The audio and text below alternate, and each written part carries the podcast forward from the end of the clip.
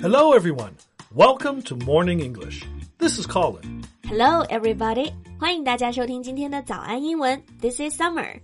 Summer, when you find something annoying and you really don't like it, what would you say? Hmm, the first thing comes out of my mind is I hate it. Well, what if it's stronger than hate? I really hate it. Okay, I think I need to learn some new words. yeah. Then you can express your dislikes more freely. 对，就如果很讨厌一个东西啊，大家是不是和我一样，第一反应就是用 hate？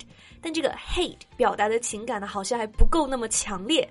所以今天呢，我们就一起来看看可以用哪些词来表达不喜欢、厌恶。如果大家想拿到今天的节目笔记呢，欢迎到微信搜索“早安英文”，私信回复“救命”两个字来领取我们的文字版笔记。 Okay. The first thing we should keep in mind is that hate itself is a very strong feeling of dislike. I agree。像平常我们说不喜欢呀，就说 I don't like, I dislike。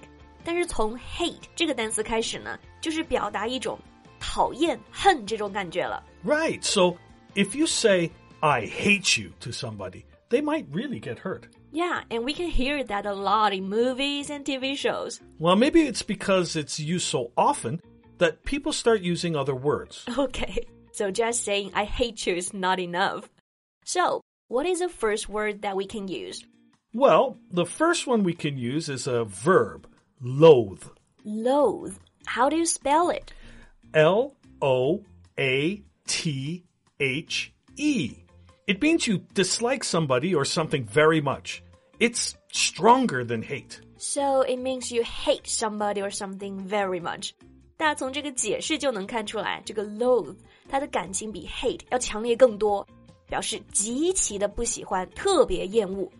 When you're very angry at somebody, you can use the word by saying, I loathe you.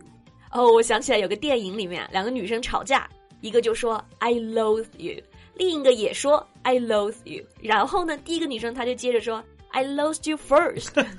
I loathed you first. Yeah. See, people use that when they're fighting. 哎，对对对，吵架的时候就很好用。那除了表示这个讨厌某个人啊，你还可以说讨厌某件事，对吧？To loathe something， Yeah, for example, uh, a lot of kids hate vegetables, especially broccoli. And then we can say, kids loathe broccoli. So, Colin, do you loathe broccoli? I'm not a kid, but yeah, I loathe broccoli. Okay, all right. I don't loathe broccoli, but I loathe spiders. yeah, that's a good example. Anyway, we can loathe anything that we hate. 嗯哼，OK。所以如果你看后面加名词的时候啊，这个 loathe 和 hate 用法是一模一样的。那 hate 我们知道后面可以加上一个 doing，比如说 I hate dancing。 You don't hate dancing. I saw you dancing the other day in the office. All right, I thought no one was there. Okay, so we say I hate singing. All right. I've never heard you singing. Then can we say I loathe singing? Yeah, it's the usage is exactly the same as hate. Okay. 哎，我想起来这个 loathe 还有一个好用的用法，可以用作形容词。It can also be used as an adjective. Loathsome, right? Right. You suddenly remember the word because someone has said this to you before. No, no, no. It's because I just saw this word using Harry Potter. 最近《哈利波特》电影不是重映吗？里面有一句台词我印象就很深，就是赫敏对马尔福说：“你真是太恶心了，你令人厌恶。”说的就是 “You are loathsome”。 Yeah, it means you are disgusting or repulsive. Yeah，那关于 “loathe” 这个词，大家应该都会用了吧？Okay, then let's move on. What other words can we use? Let's see. Um, well, here's a synonym of loathe detest. Detest. It also means to hate somebody or something very much, right? Yeah, we can say detest something or detest doing something. For example, they detest each other or they detest talking to each other. detest each other，那这就是互相看对方就不顺眼了。They just hate each other, Exactly. Oh, um, here's another similar one despise. despise. How do you spell that? uh, dis uh, D E S pies P I S E despise. 啊，虽然它是 p i s e，但是连起来的时候呢，就是 despise。那它和 loathe 还有 detest 用法是不是一样？ It means you not only hate it, but you have no respect for it. have no respect。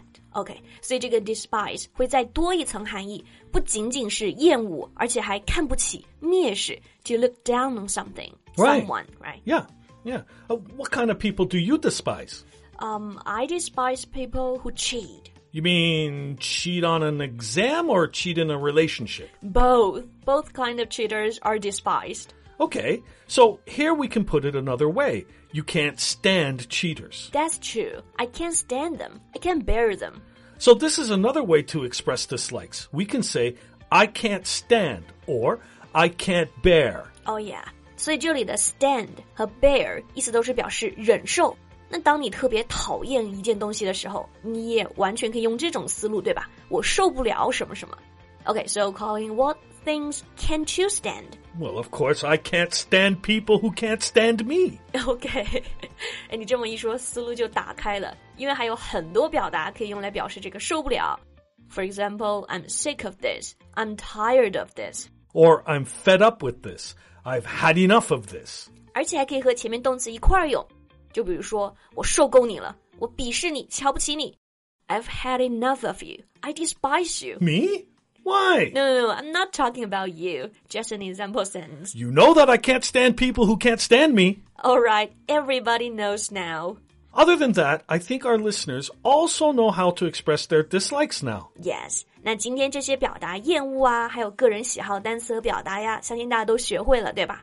那大家可以用这些词呢，在评论区造句，告诉我们你讨厌的东西是什么。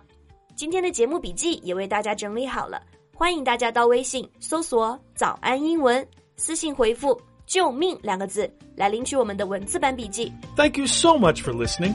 This is Colin. This is Summer，see you next time。 Bye. This podcast is from Morning English. 学口语就来早安英文。